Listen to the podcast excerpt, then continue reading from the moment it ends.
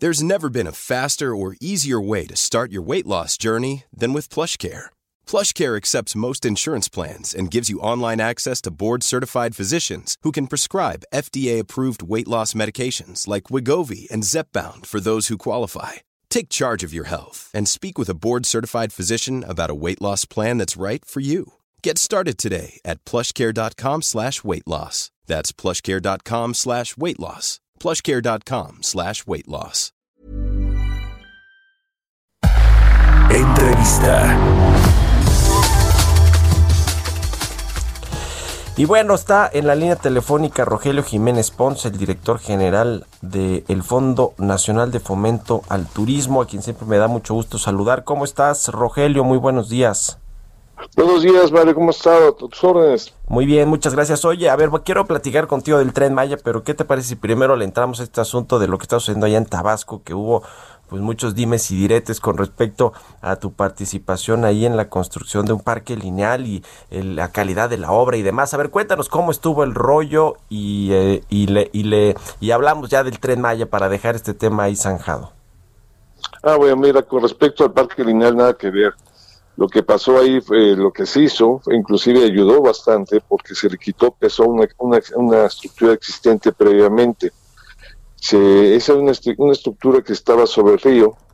Se quitó, se, se, puede decir que esa estructura, para que lo entienda el público, estaba sobre unos pilotes que se hicieron a la orilla, en el, lo que se puede decir, el, el, de, de, la calle, de lo que era el malecón hacia el río. Uh -huh. las columnas, este, arriba estaba una construcción que fue un, este, un centro recreativo, hubo restaurantes, etcétera. Todo eso se quitó y se, y se, y se, y se limpió, se puede decir, inclusive un entreje completito, de, un entreje de, de columnas hacia arriba se quitó completamente, se hizo quedó una plataforma nada más, ya existente, o sea, hay una plataforma, se limpió todo eso para que quedara nada más la plataforma que estaba construida mucho anterior, y sobre esa plataforma se hizo una pequeña obra muy cosmética, muy sencilla el hecho de que hubo un, un muro que dicen que salió con que Unicel y una serie de cosas que sí, se, sí, confundió sí. mucha gente, no tiene nada que ver. Pues ese muro, inclusive hay un muro que es, el, que es el, el, el, lo que es realmente lo que bloquea la entrada del río hacia el, hacia el malecón, es un muro que hizo con agua desde época de, de Andrés Granier. Uh -huh. Ese muro no se tocó precisamente el, para apoyar una, un jardín detrás de todo eso se puso de junta para no tocarlo, para no este, este no perjudicar estructuralmente, se puso un este un, un, una junta de unicel, precisamente nada para que no, que no funciona estructuralmente para nada, no, eso no sí. tiene ninguna función. Pero que la gente creyó que eso era parte de un sistema de pues están locos, o sea, para nada eso tiene que ver. Entonces ahí mi intervención fue realmente hacer el anteproyecto y después ya, ya cuando se hizo, se lo yo ya, ya no era yo este asesor del, del, del, presidente municipal, pero sí les hice un anteproyecto sobre ese principio. Uh -huh. Entonces eso sí este, está muy, muy lejano de haber afectado lo, lo que dicen que afectó para nada. Realmente esa, esa zona se, se, resintió por haber hecho la obra original de hacía mucho, de, de hacía mucho tiempo. Uh -huh. Y por ahí penetró agua, lo que ya. tengo entendido. Ya. Bueno, pues ahí dejamos el tema de Tabasco, que por muchas otras cosas, incluidas las lluvias, fuertes lluvias, la, el desfogue de esta presa Peñitas, y bueno, pues ahí algunos otros temas es lo que ha generado que lamentablemente pues haya inundaciones muy importantes en distintas localidades del estado de Tabasco. Pero eh, cambiando de tema, eh, Rogelio, otro, tem otro asunto que generó polémica también hace unos días fue el tema de Cancún, algunas declaraciones que diste ahí sobre la densidad que tiene este destino turístico, pues quizá el más relevante, ¿no? Para México, toda la Riviera Maya, pero en específico Cancún. Y también hablaste de los hoteles all inclusive, eh, que, que, que, bueno, pues eh, se, se, acabaron los hoteles all inclusive. Eso, eso fue lo que dijiste, porque algunos hoteleros ahí se fueron como eh, a, declaraciones de, de, pues si se acabara, se convertirá en un cementerio Cancún. Eso fue lo que dijeron. Bueno, mira, fue, todo fue en un debate. Hay un, este, tuvimos un debate dentro de del UNAM sí. con una académica que estamos hablando sobre las zonas delicadas de la ruta del Tren Maya. Ellos están muy preocupados porque hubiese algún modelo de ocupación de, en, en Calakmul y entonces, entonces en esa zona específicamente, entonces, es cuando dije, no, olvídense, aquí no ve ese tipo de modelos de all inclusive, aquí está hablando de los all inclusive, inclusive no tanto la cuestión del sistema de pago, que está bien, sino me refería a las altas densidades. Que no, pues, no, debe haber hoteles de altas densidades de tipo all inclusive. Eh, evidentemente se, se, tomó fuera de contexto, pues el sistema all inclusive funciona y seguirá funcionando porque inclusive ahí mismo podría funcionar pero de baja densidad nada más, ¿se me explicó? Pero sí se tomó fuera de contexto mis declaraciones y pues eso, eso se, sí se armó una polémica, inclusive me hablaron varios hoteleros, ahí se lo expliqué. El presidente de los hoteles de, Cancún fue el primero que me habló, le, le, expliqué bien, inclusive le dije, pues ve, lo completo ahí en, este, en esta parte de, de Radio UNAM, de, perdón, de TV UNAM, cómo estuvo el debate. En ese contexto se dijo eso. Ok, ok, bueno, pero o, eh, digamos que no es la postura para nada del Fonatur, ni, ni mucho menos, ¿no? De, que no hay estos hoteles all inclusive. No, no, no, yo me refiero específicamente en la zona que vamos a, desarrollar, de las zonas que son delicadas, que es Calakmul y toda esta parte, ahí sí no podemos ver los de hoteles de alta densidad. Ahí sí tienen que haber baja densidad todos. Eh, ya, sé, ya sé que se paguen con all inclusive, con lo que sea, pero deben ser de baja densidad. Sí, claro, claro, no estos complejos enormes que, que bueno, pues sí, en algunos momentos se han depredado, hay varias zonas de, de la Riviera Maya, en fin, pero bueno, algunos pues ya están operándose ahí, es difícil pues echarlos, echarlos atrás y, demás, ¿no? Pero ahora sí cuéntanos del Tren Maya, cuáles son las, las novedades, el estatus que tiene este proyecto con todo este asunto de los, de los derechos de, de paso y, los eh, eh, pues algunas resistencias ¿no? De, poblaciones. Cuéntanos cómo va, cuál es lo más eh, nuevo de este proyecto del Tren Maya, Rogelio, por favor. Pues mira, este, tengo, medio mente, voy a decir como robot, pero este, a ver si te entendí, dije, ¿cómo vamos con los derechos de paso y todo este tipo de cuestiones? Sí, sí, sí.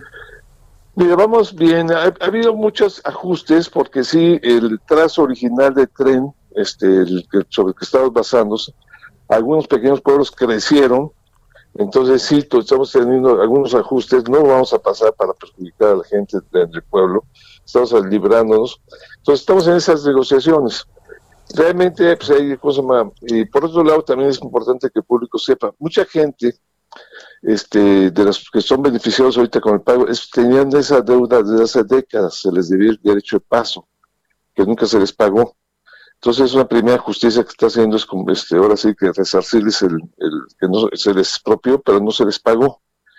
Entonces, eh, y en algunos casos donde está, sí es absurdo que pasemos porque te puede cortar un, o sea, un, este, este tren por la velocidad tiene que ir confinado. Entonces, en algunos lugares sí estamos ajustando todo esto para que no perjudiquemos de más al pueblo. Porque sí sería muy injusto este, dividirles, ¿no? Sus, sus, este, sus, este, sus costumbres, ¿no? Que pasan de lado a lado tranquilamente porque el trencito pasaba a 20 por hora, pero ahorita va a pasar a 150 o, o 100 en las ciudades, ¿no? Entonces sí estamos teniendo ese tipo de ajustes, estamos llegando a un arreglo con todo el mundo. El punto delicado de todo esto es indudablemente Campeche, donde la ONU ahorita está encargado del proyecto. Estamos un poco retrasados porque lo del COVID ha frenado mucho y los protocolos de ONU y los protocolos de salud nos han frenado un poco la gestión con la gente. Y, pero sí, yo creo que yo no veo mucha, mucho pues, problema de las reticencias porque hemos platicado con la gente, la gente de repente también quiere un mejor precio que se le pague. En fin, hay las clásicas discusiones razonables y cosas más que se tienen en todo este tipo de casos. Y el chiste es que quedarnos hasta convencer y, y, tener el tiempo de llegar a un arreglo con la gente, que creo que sí lo vamos a lograr. En cuestiones de tiempos, ¿cómo va el, el tema? Escuchaba el otro día que decías que pues es eh, complicado eh, eh, o con un alto nivel de dificultad terminar en tiempo y forma el tren Maya, los 1500 kilómetros que se tienen previstos. ¿Cómo, ¿Cómo está este, este asunto? Además de todo, tomando en cuenta que pues vino esta crisis sanitaria que frenó muchas actividades, la del coronavirus. Pues sí, mira, ahorita, este, más que el coronavirus, ahorita, bueno, el coronavirus está afectando a la gestión social, porque evidentemente tenemos que darnos toda una serie de tiempos y este, esperar protocolos. Eh, por ejemplo, la zona, lo bueno es que ahorita, por ejemplo, Campeche está en este semáforo verde, aún así estamos cuidando las, las formas, pero donde sí nos está afectando mucho es en las terracerías por las lluvias.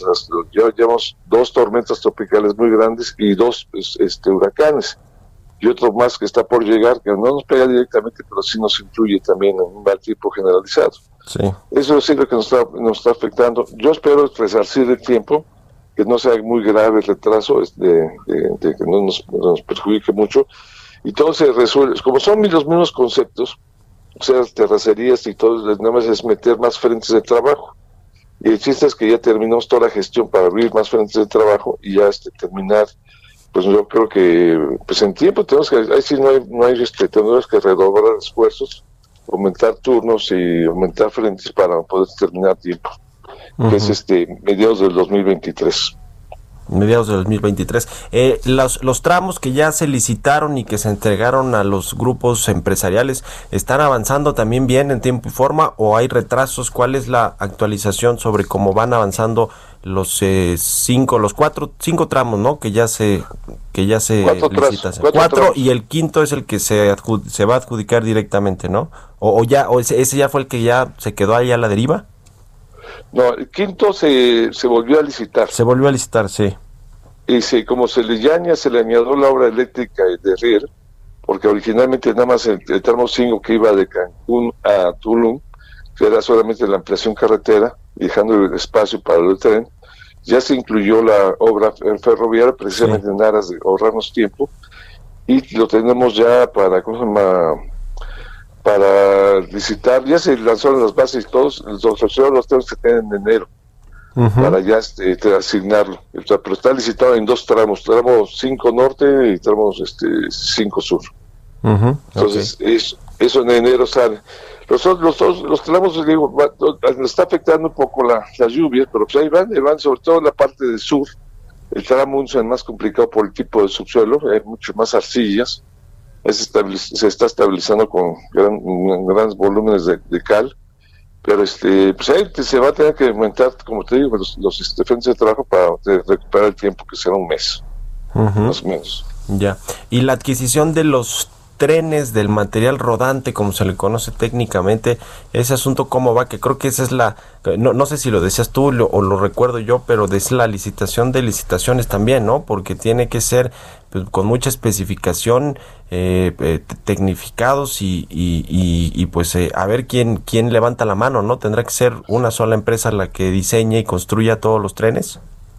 Sí, bueno, se, se, está, como se llama? Ahorita ya se están teniendo los talleres, ya en debe salir ya la licitación, hemos tenido varias juntas de aclaración con los, los distintos posibles proveedores que son los conocidos a nivel mundial. Sí que son gentes de mucha reputación, eh, se va a licitar eh, señalización, que es el sistema de, digamos, el sistema nervioso del tren, y, lo, y material rodante.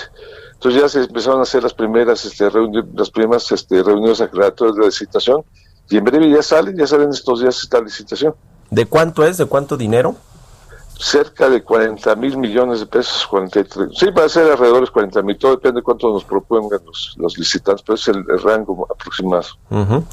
Pues muy importante esta licitación, ya lo estaremos viendo. En fin, te agradezco mucho tu tiempo, como siempre, Rogelio Jiménez Pons, director del Fonatur, aquí en Bitácora de Negocios, y muy buenos días. Muy amable, Mario, te seguimos a tus órdenes. Que estés muy bien, un abrazo. Even when we're on a budget, we still deserve nice things. Quince is a place to scoop up stunning high-end goods for 50 to 80% less than similar brands.